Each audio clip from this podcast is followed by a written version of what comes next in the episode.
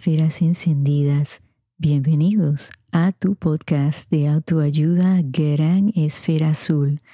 Te saluda Ana Margarita, tu educadora y consejera personal. Si te gusta este contenido, suscríbete ya, porque es totalmente gratis. La mejor manera de apoyar a Gran Esfera Azul es que compartas los episodios para que otros amigos descubran el podcast. Te agradezco tu sintonía de todo corazón. Amigos, este es un episodio muy especial porque voy a estar celebrando junto con ustedes el Día de los Padres, que es este próximo domingo. Voy a estar compartiendo con ustedes la historia del origen del Día de los Padres yo no sabía esta historia y fíjense que ustedes me ayudan a aprender cosas nuevas.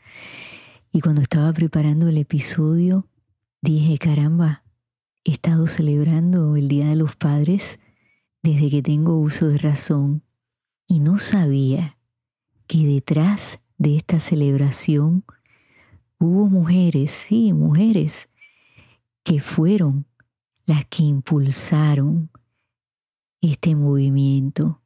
Así que les voy a contar esta historia tan interesante, tan inspiradora.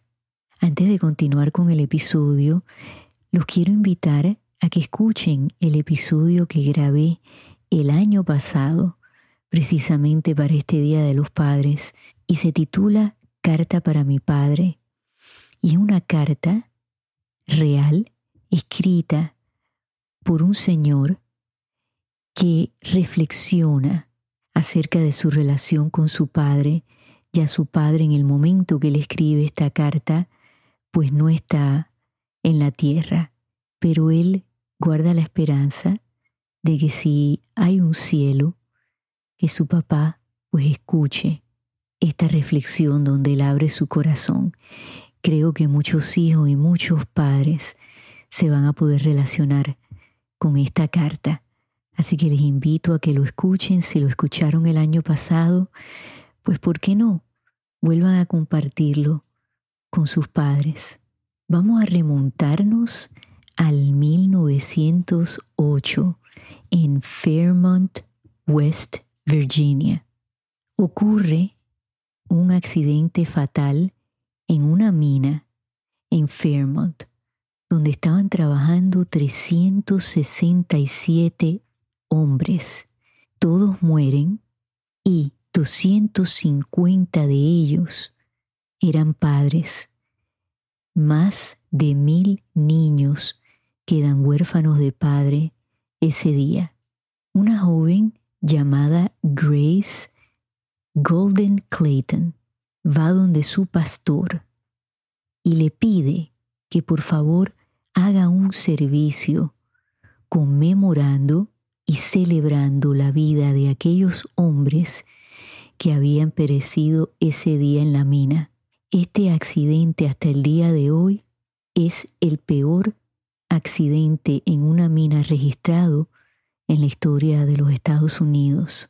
Se hace el servicio un 5 de julio de 1908. Se vuelve popular entre los ciudadanos de Fairmont, pero no logra trascender a través de los Estados Unidos. Un año más tarde, una joven de 27 años llamada Sonora Smart Dot en el estado de Washington, pues estaba presente en su servicio, en su iglesia, y escucha al sacerdote hablar del Día de las Madres que sí para ese momento ya era un día feriado nacional, y empieza a pensar en su papá. Su papá se llamaba William Jackson Smart, era un veterano de la Guerra Civil de los Estados Unidos y en 1988 había perdido a su esposa después que ella diera a luz a su sexto hijo.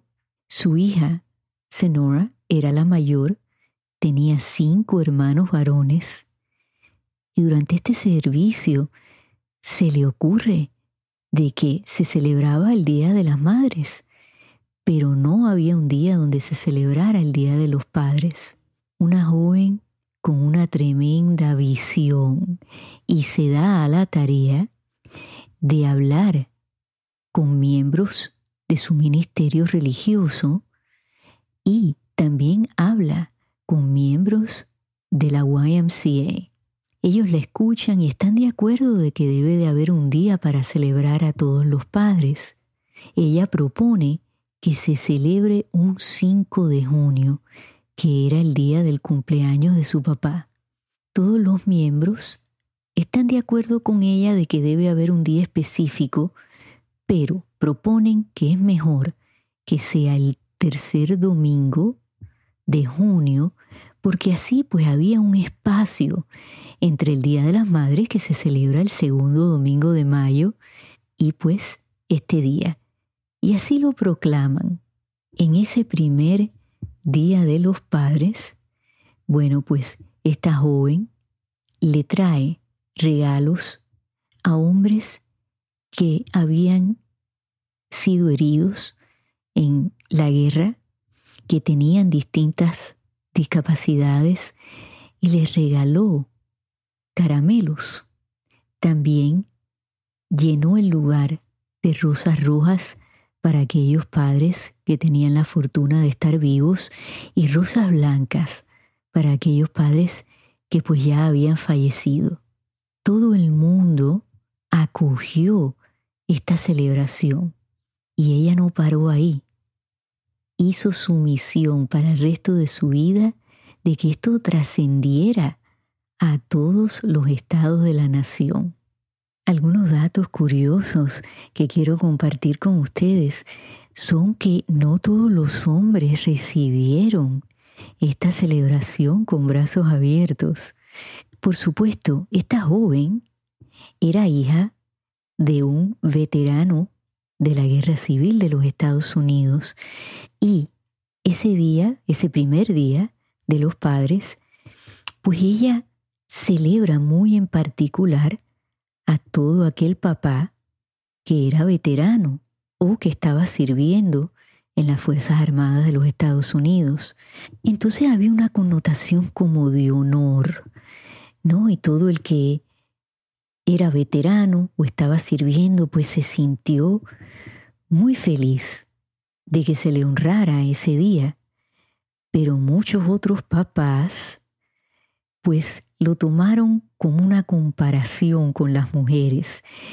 Y originalmente el Día de las Madres, pues se veía como un día sutil, dulce, para celebrar a todas las mujeres que pues trabajaban tanto en sus hogares con sus niños. Y los hombres, bueno, machistas al fin y al cabo en aquel momento de la historia, pues no querían que nadie los viera de esa manera frágil, sutil y dulce. Así que por mucho tiempo no fue una ocasión celebrada por la mayoría de los hombres en los Estados Unidos. Pasan los años y esta joven no se da por vencida y sigue luchando hasta que llega esta noticia a Washington, D.C. Y finalmente en el 1916 el presidente Woodrow Wilson decide celebrar el 19 de junio junto a su familia y celebrar el hecho de que él era papá y así lo comparte con los ciudadanos en los Estados Unidos, pero no logra convertirlo en un día feriado nacional. Ocho años más tarde, el presidente Calvin Coolidge firma una proclamación de que el 19 de junio pues se va a celebrar el Día de los Padres mas sin embargo, todavía no es ley. Él le da un mensaje especial a todos los padres y les dice que el 19 de junio se debe conmemorar aquellos padres que ya no están con nosotros, pero era un recordatorio a todos los padres de sus obligaciones, responsabilidades y compromisos como padres. Él les recuerda que como padres de familia tienen que estar más presentes en la vida de sus hijos y no concentrarse tanto en el trabajo y en otras cosas. Me parece que era un mensaje muy moderno para el tiempo, así que le aplaudo eso a ese presidente. No es hasta el 1972 que el presidente Richard Nixon firma el Día de los Padres como ley, como día feriado nacional.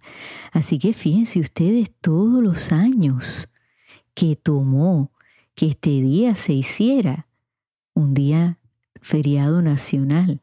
Lo que sucedió en todos esos años fue lo que le expliqué un poquito más temprano en este episodio, de que muchos hombres pues veían el Día de los Padres como un día comparado al del Día de las Madres, que era un día donde se gastaba dinero innecesariamente, donde sentían que muchas compañías tomaban ventaja de esto para vender productos que tuvieran que ver con los hombres y pues beneficiarse, ¿no?